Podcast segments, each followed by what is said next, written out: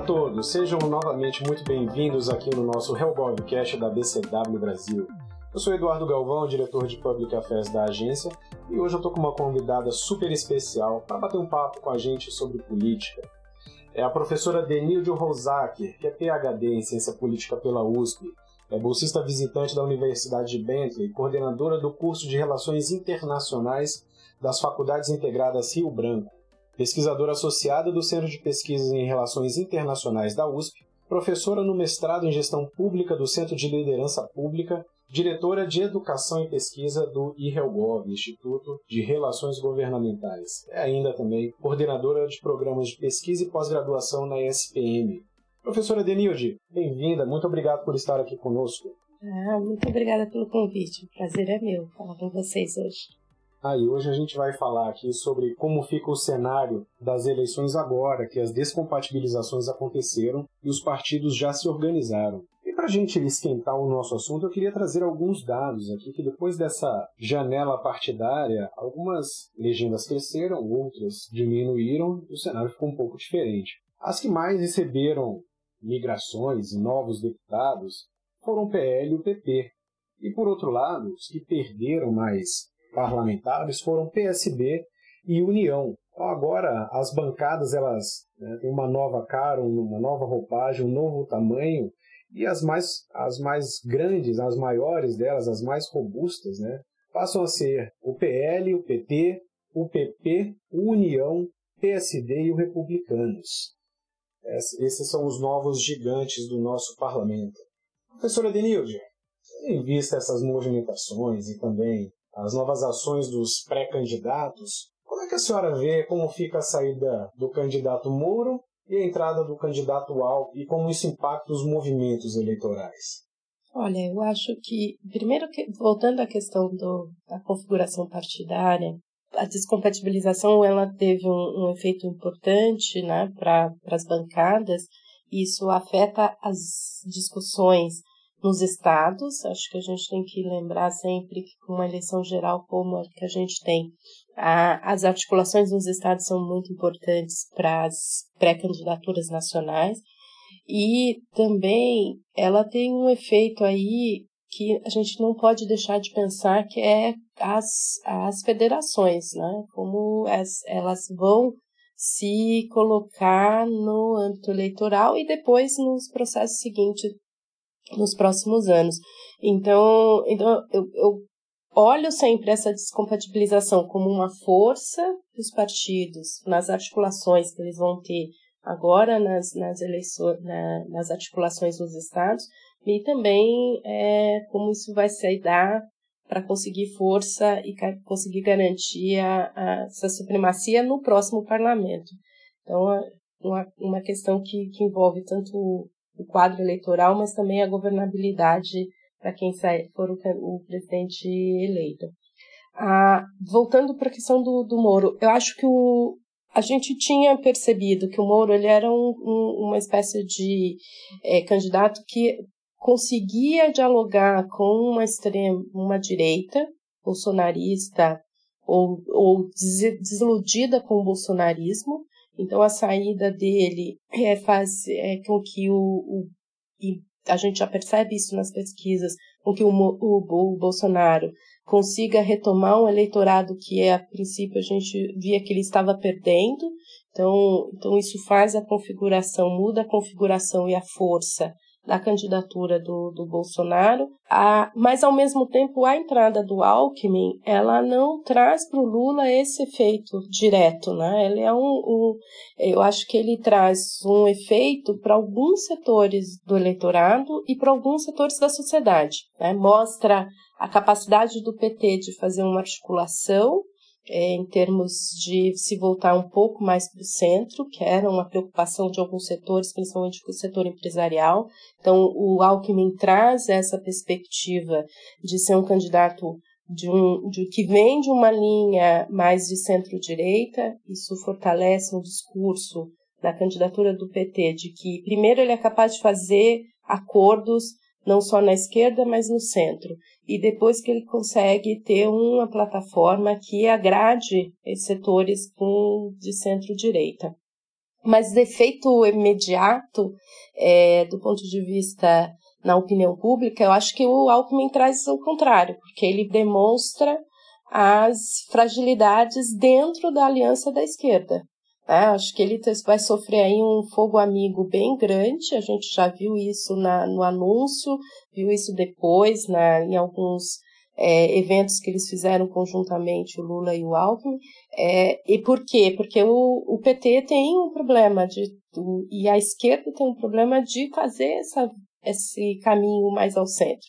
Então, apesar da, da, do, do, da campanha do Lula entender que isso é um movimento importante e por isso essa, essa aliança e trazer o, Alckmin reforça isso, do outro lado a gente tem que ele vai ter que lidar com as suas bases internas e tentar convencê-la de que essa é importante para ganhar a eleição.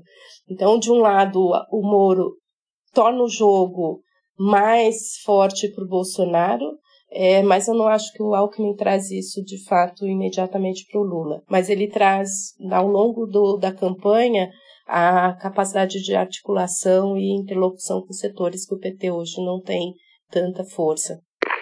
O presidente Lula é, é neste momento, aquele que a liderança que interpreta né, os anseios da população brasileira de esperança para a retomada da atividade econômica, para consolidar uh, o processo democrático. Então, esse foi mais um passo dado, que é a filiação ao PSB de bola. Professor, eu tenho uma percepção sobre essa questão da representatividade da direita que acho que seria interessante a gente trazer para cá para a mesa e discutir um pouquinho. Que é o seguinte: é, o povo brasileiro, né, a sociedade brasileira, ela tem um, um, um, uma característica conservadora é, muito por conta da nossa história, do nosso descobrimento, das capitanias, etc. Né? Nós somos um povo que tem uma característica conservadora, de uma forma geral, né? É, muito grande, principalmente eleitores do Ado, eleitores é, é, do centrão do Brasil, do centro do Brasil, né? Eu estou falando fora das grandes metrópoles. E, e esse, esse tipo de eleitor, né, ele parece que ele ficou muito órfão durante muito tempo, porque não tinha um, uma grande representação da direita conservadora, né, e acabou sendo é, adotado pelo, é, pelos partidos que disputavam né, na, no segundo turno das eleições presidenciais, né, e acabou sendo é, atraído ali ou pelo, pela centro-direita, ou pela esquerda, ou pelo centro, pela centro-esquerda, mas não havia essa grande representatividade da direita, né, que trouxesse é, a representatividade dessa identidade desse setor brasileiro. E parece que agora é, a, a, direita ela, ela ganha uma robustez muito grande, não só pelo número e a robustez dos partidos, mas também é, grandes figuras políticas né, tentando cativar esse eleitorado e, e, e, vestir essa roupagem de representação da direita, né, de, de, o atual presidente Bolsonaro, o candidato Moro. E parece que agora o espectro político ele fica um pouco mais, ele fica diferente, né, ele fica um pouco mais é, homogêneo em relação à direita, em relação à esquerda, em relação ao centro. Quando a gente vê essa, essa nova configuração aqui das maiores bancadas da Câmara, parece que seja quem for o próximo presidente, ele vai ter que negociar com um espectro político bastante diferente, um espectro político um pouco mais diverso, vai ter que negociar. Negociar com setores da esquerda, negociar com setores de direita, centro inclusive, né, para poder eh, formar essa coalizão e garantir uma, uma governabilidade. Essa visão, ela está correta, professora? Eduardo, eu acho que tem dois pontos. Um, em termos de presença da, da, da, da, da direita, a gente viu um crescimento nos últimos anos. Né? Então, desde a eleição de é, 2014 já cresce, é, aí depois a gente tem um crescimento em 18 com a onda de é, antipolítica forte, em que a, que a direita se, se apoiou, e, e agora a gente está vendo nessa articulação. Então, esses partidos não é só o resultado dos, dos partidos, os partidos estão se articulando no sentido de que eles percebem que essa é uma agenda importante para uma parcela do eleitorado. É, e a gente, quando olha as pesquisas que foram feitas sobre identidade partidária, identidade ideológica, o centro era muito grande no Brasil. A gente tinha duas, é, dois grupos que se de, declaravam de esquerda, em torno de 20, 20 e poucos por cento, e um pouco menos, que era 15, que eram se declaravam de direita. E o centro ocupava esse processo. É, o que a gente viu nos últimos anos é uma diminuição do centro. E por isso que partidos mais com discurso de centro têm tido mais dificuldade. É, se a gente olhar para os partidos que diminuíram, eles todos eles estão no, entre uma centro-esquerda e uma centro-direita. Então a gente vê essa, de fato, há uma, uma diminuição desse, desse processo. Do outro lado, a gente tem um processo é, eleitoral que a gente vem fazendo para diminuir a fragmentação no, no, no, espectro partidário. Então, a, a cláusula de barreira, as, as, as, as proibições com relação às limitações com relação à própria coligações e agora a criação das federações, elas têm um intuito, é diminuir a fragmentação. A gente tem muitos partidos sendo representados no Congresso, a gente tende a diminuir essa, essa representação de partidos significa que a gente vai deixar de ter partidos, mas a gente vai ter menos partido no Congresso. Então, isso faz com que a gente tenha uma lógica é, mais clara de articulações e de definição. E aí os partidos precisam se posicionar, que eles precisam estar dentro de espectros claros de configuração para comunicar para o leitor, mas até para fazer as suas próprias articulações e, e, e, alianças. Então, acho que esse é um movimento que a gente está vendo. Isso muda muito, de fato, como você colocou, a política brasileira. A gente ainda não sabe quanto ela vai, é, quanto isso vai significar, porque a gente nunca teve um, um modelo como esse. E, e, de fato, ela, a gente tem um outro processo, né? A gente tem vários processos acontecendo paralelos a gente algumas vezes não se percebe ou, ou não se dá conta totalmente. O outro processo é que o parlamento aumentou o poder, né? não só na, na, na agenda, a definição da agenda de políticas públicas, que passou a ser é, muito discutida e debatida dentro do, do parlamento, como do controle do orçamento. E isso faz com que a, essas e essa, essa tanto a lógica desses partidos que cresceram é para ter acesso ao, a essa distribuição de recursos dentro do orçamento. Então, a presidência ao longo desses anos, e aí não é, não é especificamente dos últimos é, desse, deste mandato, mas a gente percebe que é um processo que vem ganhando força de, do parlamento ganhar mais peso e isso faz com que a lógica governamental mude também. Então, então de fato, qualquer presidente que ganhar vai ter que negociar. É, eu não sei, aí eu acho que a minha hipótese vai num outro sentido. Se ganha um, um presidente mais à esquerda, né, vamos pensar, é, o Lula é o eleito, a, a bancada provavelmente do PT vai ser representar a força, ou e as bancadas mais próximas à, candidatura do, do, do, Lula vão estar presentes, mas a gente vai ter uma força muito forte também de, da, da bancada eleita na esteira do Bolsonaro. Tá? Então, então a gente vai ter duas grandes forças. E aí eu acho que a gente entra num sistema muito parecido com alguns governos é, em que esse pêndulo vai para o centro. E aí o peso do centro passa a ser muito importante para a articulação e formação da coalizão. Então, então e, a, e, e os partidos médios e os partidos menores perceberam essa lógica. Eles sabem que a, a parte de articulação vai depender muito e de governabilidade vai depender muito de como conseguir fazer essa articulação entre a, a, as principais forças é, eleitas. Eu acho que esse é um quadro que a gente a gente já tem isso na prática. Eu acho que a gente tem ah, isso acontece quando a gente olha a distribuição e as discussões entre os é, os partidos em determinadas agendas, né? Mas acho que vai ficar mais claro para o público, vai ficar mais é, e pode ficar de fato mais é, transparente para entender as alianças e, os, e as lógicas de articulação.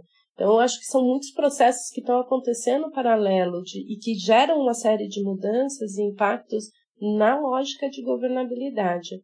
Agora, o, se a gente tem um quadro em que o presidente eleito não consegue ter, é, ter um, um, uma força política forte e ele depender muito da aliança, como você colocou, que vai de um espectro mais amplo, a gente vai ter uma situação de que é, que é o que a gente vive nos últimos anos né, de necessidade de articulações ad hoc, é, de presença e, e articulação sempre com determinadas figuras políticas para conseguir fazer é, avanços em termos de agenda.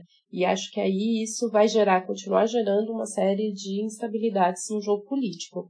Então, então a, a, resumindo, a lógica que eu estou tentando te mostrar é que se a gente tem uma articulação que tenha que obrigar a fazer uma articulação sempre no espectro amplo, a gente vai continuar tendo instabilidade política e necessidade de negociações ad hoc, independente do, presi do presidente.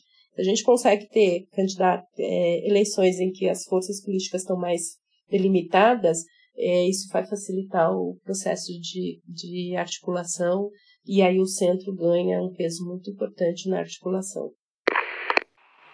Minhas senhoras e meus senhores, Aqui deste ponto de visão, é possível observar a arquitetura deste plenário. Vejo à minha frente um grande corredor no centro do plenário. Há no centro como se fosse uma grande coluna vertebral que interligam as fileiras de forma de vértebras da esquerda e da direita. O corredor do centro, as fileiras da direita e da esquerda, em todas as suas extensões até seus extremos, constituem a espinha dorsal da democracia. Aqui ao lado, a cadeira da presidência está postada bem ao centro da mesa. É para nos lembrar que a presidência deve ter neutralidade, deve ser equidistante. A cadeira é giratória para que seu ocupante seja capaz de olhar para o centro, para a direita e para a esquerda. Esse tema da, do aumento do poder do, do legislativo tem sido uma constante aqui nas nossas conversas no HellGovCast e em, em casts que falam de diferentes assuntos, o que mostra, inclusive, que é, essa questão ela é bastante horizontal e ela afeta a agenda política de diferentes formas. E uma das teses que a gente discutiu aqui no HellGovCast foi a de que o, o grande projeto de poder da terceira via agora não seria é, necessariamente um candidato à presidência, mas o foco seria ter o controle da presidência da Câmara, né? até tendo em vista esse grande, esse aumento né, de poder que houve nos últimos, nas, nas últimas legislaturas. Então, esse seria é, é, talvez o, grande projeto de poder da terceira via. E, e eu vou aproveitar esse, esse gancho que a gente está falando da terceira via para trazer uma outra questão aqui que é paralela. Né? A gente tem essa tese de que o projeto de poder ele vai em direção ao controle do parlamento é, e tem uma, a, a visão tradicional, né, que é de, de concorrer à cadeira de presidente. E sobre esse segundo aspecto aqui, é, o que a gente ouve falar é que até agora a terceira via não decolou, não, não, não se tornou competitiva, é, ainda não tem candidato definido, que é diferente do que a gente está vendo na polarização eleitoral. É, uma direita bem definida, uma esquerda bem definida, e um centro ali que, como a senhora disse, professora diminuiu de tamanho, e parece que até agora não conseguiu se organizar é, em torno de um nome. Então a gente pode olhar para essa terceira via de duas perspectivas, né? uma é, para a corrida presidencial e outra para o controle do parlamento. Professora Denilde, como a terceira via tem se organizado para tentar ser competitiva nesse processo sob as duas perspectivas?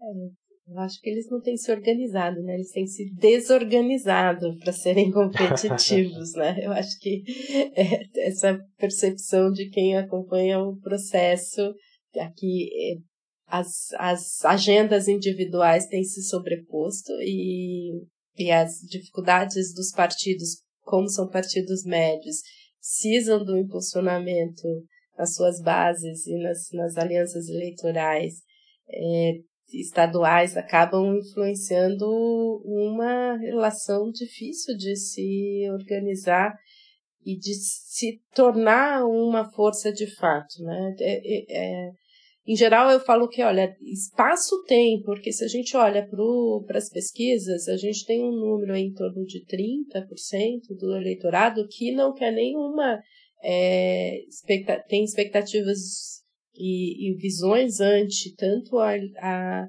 a candidatura do Lula quanto a candidatura do, da reeleição do Bolsonaro. Então, então você teria espaço eleitoral para ganhar. O problema é que articular uma força capaz de ser uma voz e acho que falta para a terceira via também um discurso que chegue ao eleitor. Tá? Ele não conseguiu definir uma pauta e uma agenda para o país ou para uma pauta eleitoral que de fato chegue ao eleitor e o convença de que é uma opção, de que seria possível ser um, um, um candidato que, que ter um candidato, uma candidatura que ganhasse tração de fato e que fosse competitiva. É, o espaço de, e a janela de oportunidade para isso cada vez diminui, porque você começa a ter as articulações nos estados e aí os, os palanques começam a ser formados e agora, no cenário que a gente tem, a gente percebe que as disputas caminham nos estados a polarizar o que tem sido nacionalmente. Então, alguns estados que, que isso pode ser que não ocorra, mas na grande maioria vai polarizar em, em agendas nas, na, no debate nacional, como a gente já viu em várias outras eleições no Brasil. Então, então acho que o, o problema da terceira via ela é ela própria. Tá? Ela não conseguiu ser articular a ponto de conseguir chegar a um discurso ou uma unidade e capaz de escolher um candidato competitivo. Então, acho que tudo isso representa aí essa dificuldade de ser. Eram partidos, especialmente se a gente olha o PSDB, que era protagonista e hoje deixou de ser protagonista e não conseguiu entender como que se articula num ambiente de, em que você não é a força central, né? que você tem que ser a força de, é, de inovação e trazer novas, novos debates. Então, acho que isso, isso dificulta muito para a terceira via. Não tenho. Eu era mais otimista há um mês atrás, tenho sido cada vez menos otimista dessa possibilidade no atual quadro que a gente tem. Ainda dá tempo da terceira via correr atrás do tempo perdido? Dá, dá tempo. Do ponto de vista de articulação, daria tempo. Um, só que a gente não vê o movimento para que isso aconteça, né? Esse é a dificuldade, esse é o problema. Porque elas, elas estão discutindo muito individualizado né? e muito personalizado no debate. Mesmo aqueles que colocam que é necessário fazer essa articulação e ter uma candidatura forte que se contraponha, eles não, não eles continuam debatendo o mesmo assunto. Então, acho por isso que é difícil eles conseguirem avançar. E testaram vários nomes, e esses nomes não ganharam tração na sociedade. Mas poderia, acho que uma campanha bem articulada, a partir agora de maio, conseguiria fazer isso sem nenhum problema especialmente porque tem uma parte do eleitorado que quer este discurso. Ela só não está encontrando né, o, o, a lógica e o candidato que, que é, de fato fale com ela. Então, acho que esse, por isso que é o problema não é o eleitor e nem é a situação. Acho que o problema é a própria articulação entre as pré-candidaturas existentes. E acho que, de fato, porque a gente tem no Brasil é, em alguns setores, um imediatismo muito forte. Né? A gente tem uma política de voltada para o dia a dia e para resultados muito imediatos. Então isso, então não, isso dificulta também essa, essa articulação. Há 55 anos, sonho e coragem fez com que JK edificasse Brasília, gerando emprego, trazendo desenvolvimento para a região central, promovendo a integração nacional. Sonho e coragem. Uma nova arquitetura foi construída por homens e mulheres trabalhadores do Brasil. Hoje, O Brasil e Brasília precisa de uma nova estrutura, arquitetura política. Essa é a nossa verdadeira missão, a verdadeira missão dos democratas que aqui estão, e não só a verdadeira missão do MDB, mas dos partidos que se somam conosco num grande pacto nacional a favor do Brasil e do povo brasileiro. E eu rendo aqui as homenagens no agradecimento, reconhecendo o trabalho na luta pela democracia e igualdade de oportunidade a todos, em nome do PSDB, do Bruno Araújo, e do União Brasil, do Luciano Bivar, também aqui pelo representante do Cidadania. Essas eleições, professora, elas estão sendo bastante diferentes em muitos aspectos. Um deles que a gente acha bastante curioso é que é, as eleições até então elas sempre tiveram a narrativa PT versus o anti-PT ou a anti-esquerda, que aí tinha sempre alguém ali que algum líder político ou um partido que conseguia personificar né, é, essa antinarrativa, esse, esse antipetismo. E hoje surge uma outra força que é o antibolsonarismo. E tanto Bolsonaro quanto Lula, ambos têm uma rejeição muito grande. Esse é o espaço que haveria para a terceira via criar a sua, a sua competitividade, para a terceira via navegar e conseguir cativar alguns eleitores, né? e talvez levar um candidato próprio à presidência da República. Então a, a gente vê hoje essas duas narrativas, que é uma, é uma novidade para a gente, né? o anti-PT, que já, o antipetismo que já acontecia, o anti-lulismo que já acontecia, agora também o anti-bolsonarismo. E, e curiosamente, né, tem um candidato que ele se vale dessas duas narrativas para ele né, criar o seu campo político eleitoral e poder ter, trazer alguns votos ali. A gente está falando do candidato Ciro. E ele é, parece que até mesmo ele encampando né, as críticas ao Bolsonaro, as críticas ao Lula, parece que o Ciro ainda não conseguiu também criar essa, essa empatia que a senhora fala, né? É, criar uma identidade com o público eleitoral e trazer né, é, é, os, os, problemas do dia a dia né, para essa agenda. Parece que ele não consegue criar, criar esse diálogo ou, ou, ou, ou conquistar essa simpatia, apesar dos grandes esforços que a gente tem visto ele implementar, mas parece que não, Ciro não, não decolou ainda. Na sua visão, professora, Ciro ainda tem alguma chance? Olha, tem, ele provavelmente pode crescer, porque não tem o espaço da, de um outro candidato de centro. Né? Mas o Ciro tem um problema, ele é um candidato muito conhecido já. Então, o discurso dele já está é, certificado, né, solidificado em, em, em alguns grupos, ele tem uma, um apoio né, dos ciristas que são que, que, que mantém ele acima aí próximo dos 10, 11% nas pesquisas. Então, então pode ser que ele não tenha condições mesmo de, de ampliar esse, esse espectro, porque ele já é um candidato, ele já foi pré-candidato, ele, ele tem uma história de política muito forte, então mais difícil conseguir a se articular. Mas a campanha dele tenta trazer e ela tenta sair deste é, da polarização e do, da lógica dos, do, entre Lula e Bolsonaro. Agora, ele também tem um problema de discurso, porque eu acho que o discurso nem nem né não nenhum nem o outro né, nenhuma linha nem a outra linha ela é importante para chamar a atenção do eleitor mas ele precisa dar para o eleitor algumas respostas. A gente olha pelas pesquisas que os eleitores estão buscando esse eleitor que é, é intermediário, né, que está aí no, nessa posição de, de ainda indefinição, ele, ele é um eleitor que está buscando algum, alguns elementos de, em termos de tipo de política, e tipo, de discurso.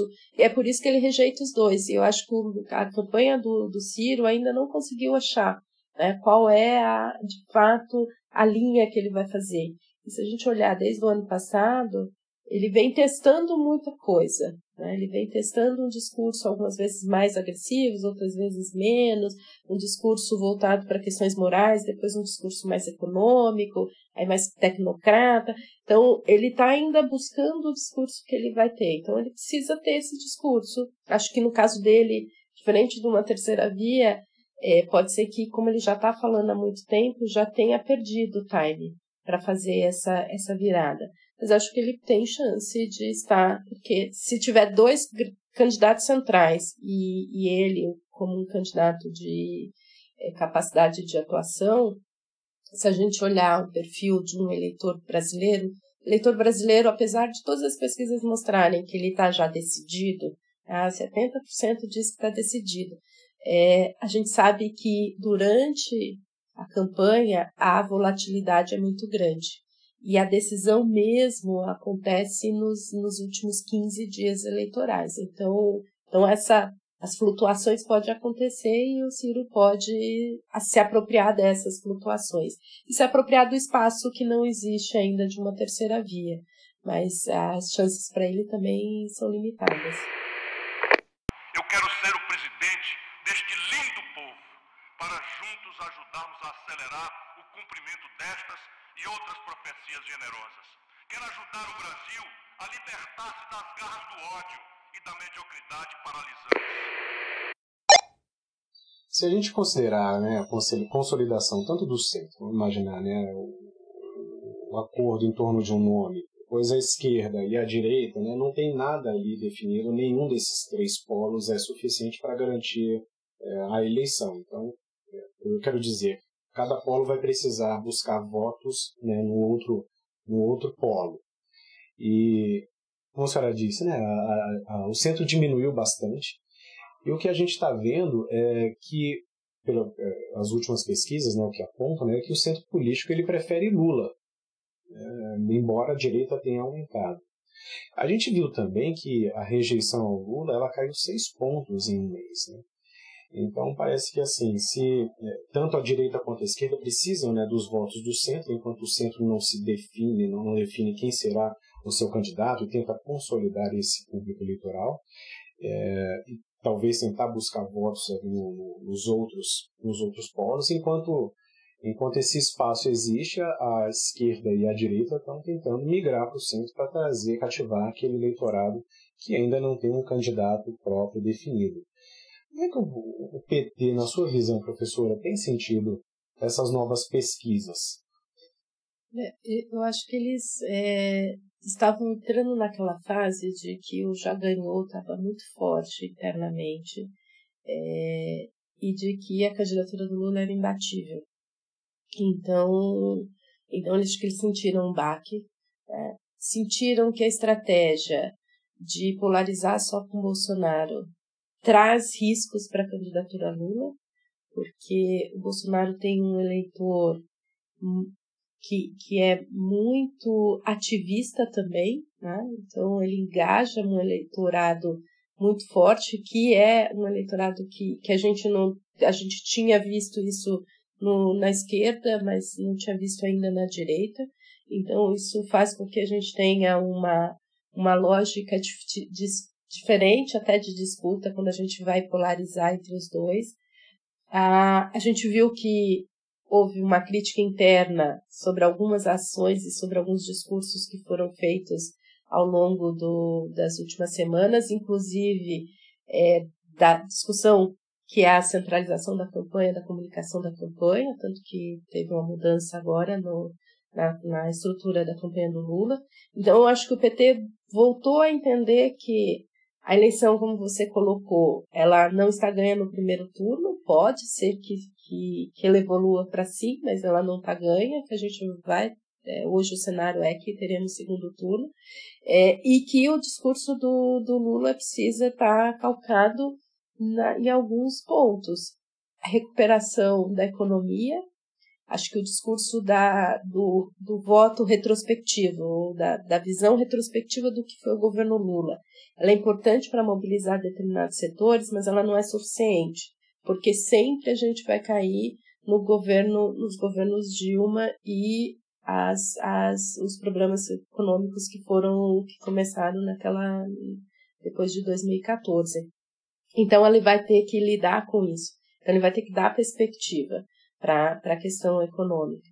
E não subestimar a capacidade do Bolsonaro de ser o presidente com a caneta na mão, né? que vai distribuir recursos, que vai conseguir apoios por ser o presidente, né? Então, numa situação em que os ganhos imediatos, a gente sempre volta, que os ganhos imediatos vão se sobrepor a ganhos de longo prazo.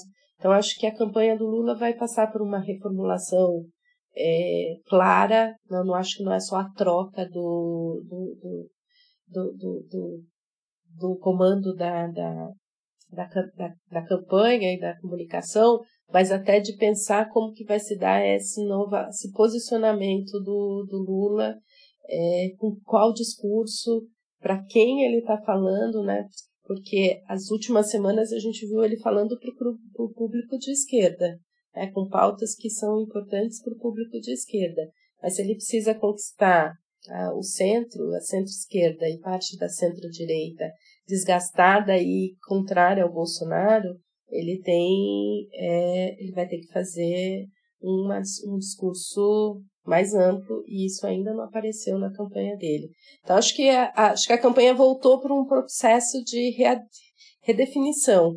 Como que ela vai se colocar, aí também vai depender das articulações internas, de como o partido vai se posicionar. A gente sabe que o PT tem muitos grupos e esses grupos algumas vezes eles, eles geram instabilidades até desnecessárias para a lógica nacional e para as disputas nacionais.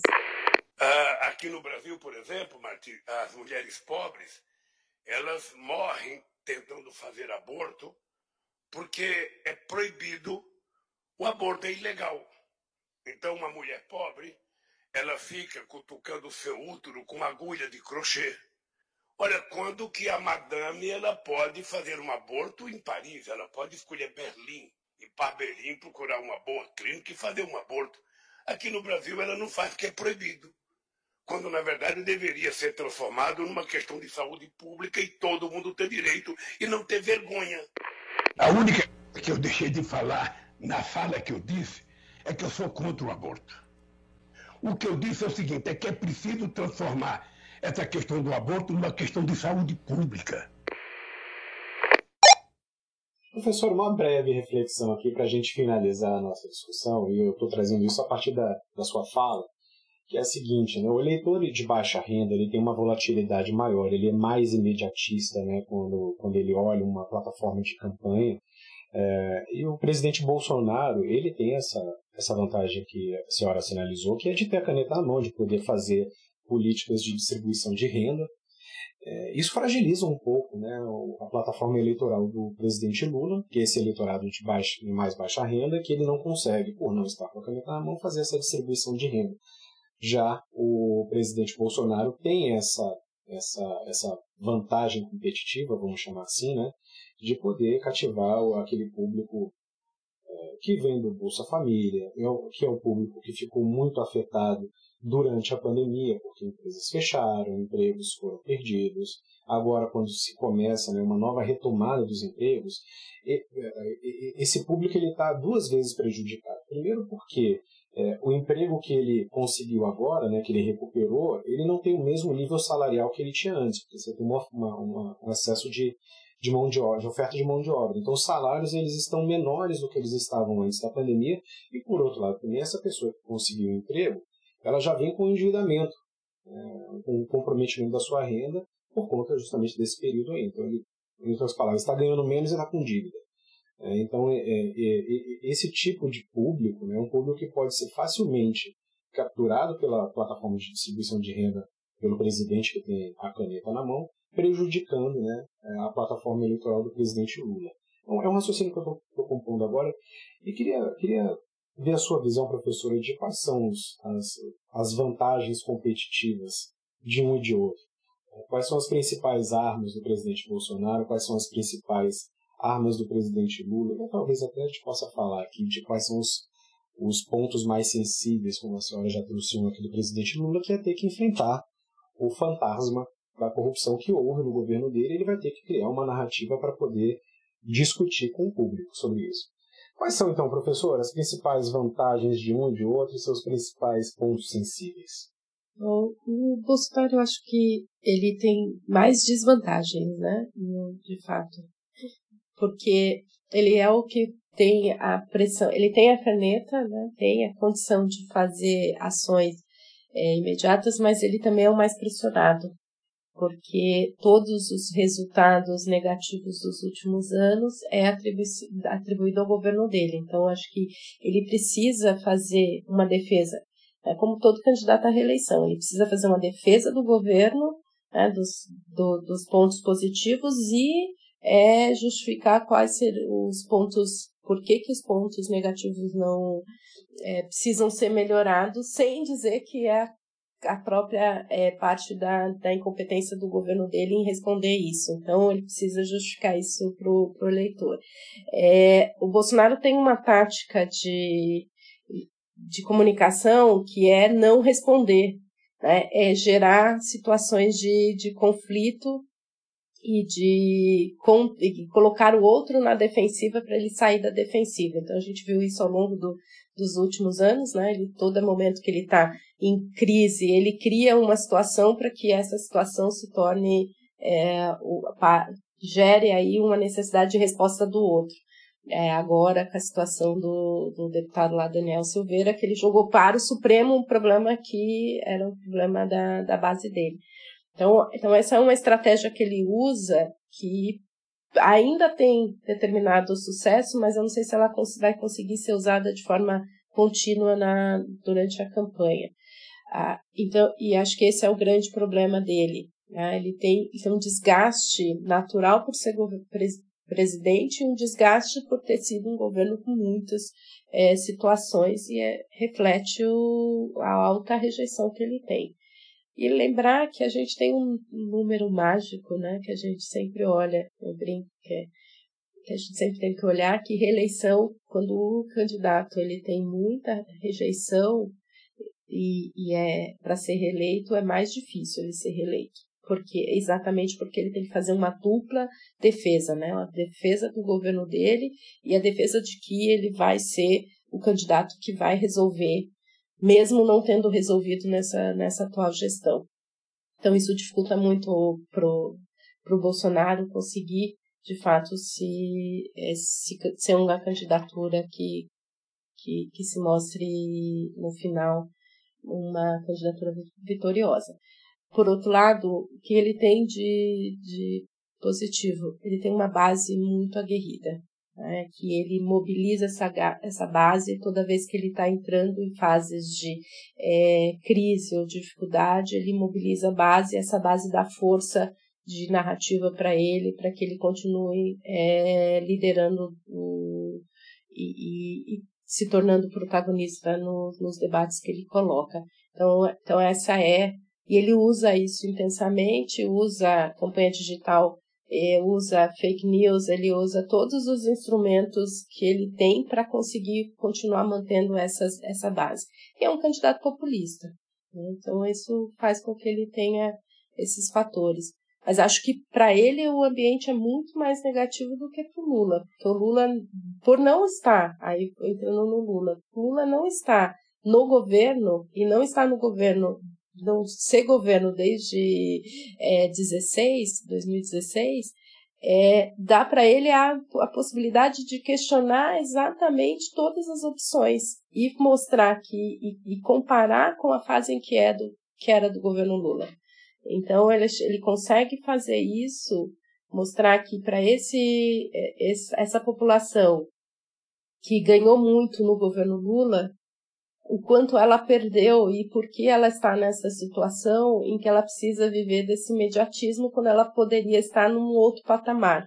Então ele tem que jogar a, a fazer uma, uma campanha em que ele trabalha o passado de forma comparativa com a atual situação e atual governo, mas mostrando que é possível retomar aquele, aquele período em que ele era o presidente. Então, acho que ele tem muito mais capacidade, muito mais é, liberdade para fazer isso do que o candidato à reeleição. Então, acho que essa é uma vantagem para o Lula, que ainda não entrou na campanha. Mas, é, Eduardo, eu acho que a campanha do PT ela não entrou nessa fase ainda.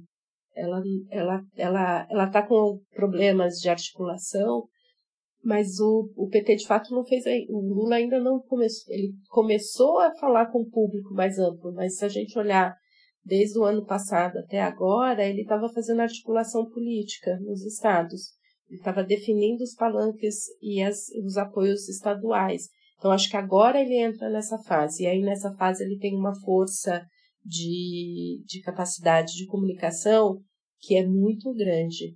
E no, no, numa lógica que é, que é, de fato, compete com o Bolsonaro. O Bolsonaro não teve nenhum momento um candidato ou um articulador tão bom de comunicação que pudesse contrapô-lo. E o Lula, pela experiência de campanha, né, não é um candidato que está fazendo a primeira campanha, pelo todo, por ter passado dois, é, dois mandatos na presidência, tem essa condição. Agora, o ponto, os pontos que o Lula tem, além da, da, do discurso, que ele vai ter que. Ele também vai ter que fazer uma autocrítica com relação a, ao período, especialmente das, do segundo mandato da Dilma, é, é com relação às, à própria agenda dentro do PT. Porque a gente. E aí eu vou fazer uma comparação com os outros governos, outras eleições no mundo. A esquerda tem avançado, ou a centro-esquerda tem avançado, quando ela consegue articular um discurso de austeridade, de manutenção de ganhos econômicos, mas com um avanço nas agendas, nas agendas morais e nas agendas progressistas.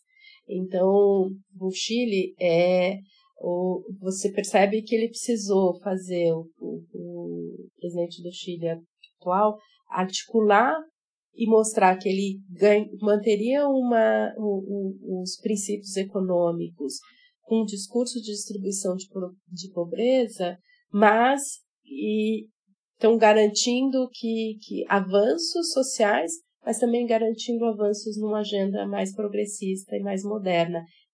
Então, é, essa vai ser uma grande dificuldade para o Lula, porque ele esbarra no, nos movimentos e na, nos grupos mais conservadores que, que rejeitam essas agendas. Então, então, a gente viu isso no debate sobre a questão do aborto.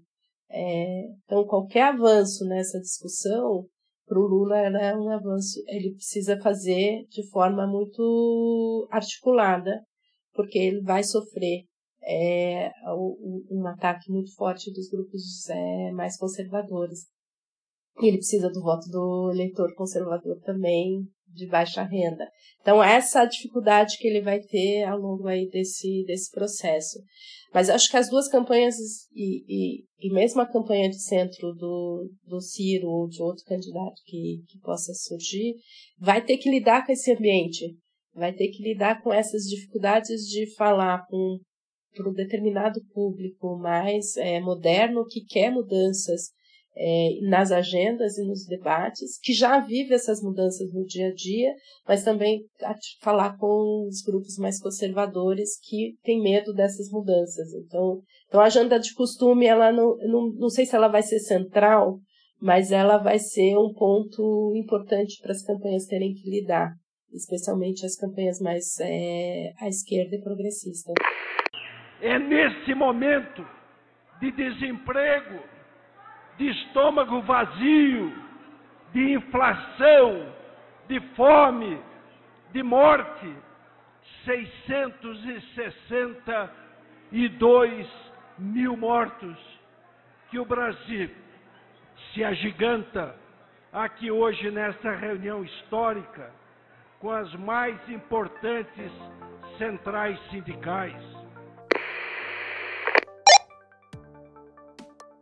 E para você que nos ouve e quer ficar por dentro sobre eleições, nós temos abordado esse tema semanalmente no nosso Planalto BCW, que é distribuído pelo LinkedIn da BCW Brasil. Esse e outros assuntos importantes da política naquela semana. Nós trazemos uma breve análise do que foi mais relevante. E também mensalmente nós trazemos o Risco Político Brasil com uma análise e atuação das principais variáveis de risco do nosso país. Também acompanhem lá pelo nosso LinkedIn semanalmente, sai sempre no início do mês.